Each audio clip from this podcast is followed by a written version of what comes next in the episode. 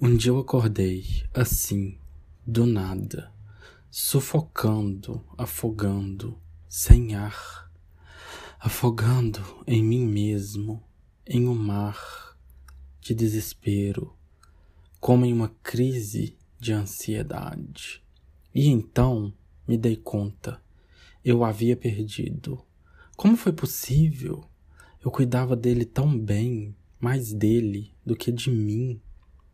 Me levantei, me vesti, me alimentei, me preparei e atrás dele eu parti. Me parti, quebrei. E mesmo assim fui. Abri as portas do nada, abri as janelas de mim mesmo. Minha casa não tem teto, não tem nada. Não há algo lá fora, na rua dos bobos. Mesmo assim o procurei, revirei o dentro, o fora, nada.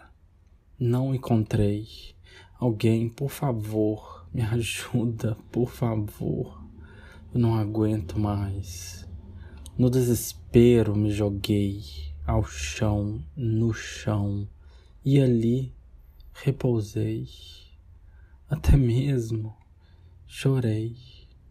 Até que assim, de repente, como havia acordado, eu o vi ali, debaixo da cama, da qual me despertara mais cedo, ontem, hoje.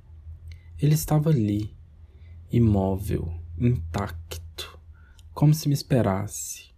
Reluzia como a luz dourada do amanhecer, do anoitecer. Ali estava ele o fio, o fio da meada,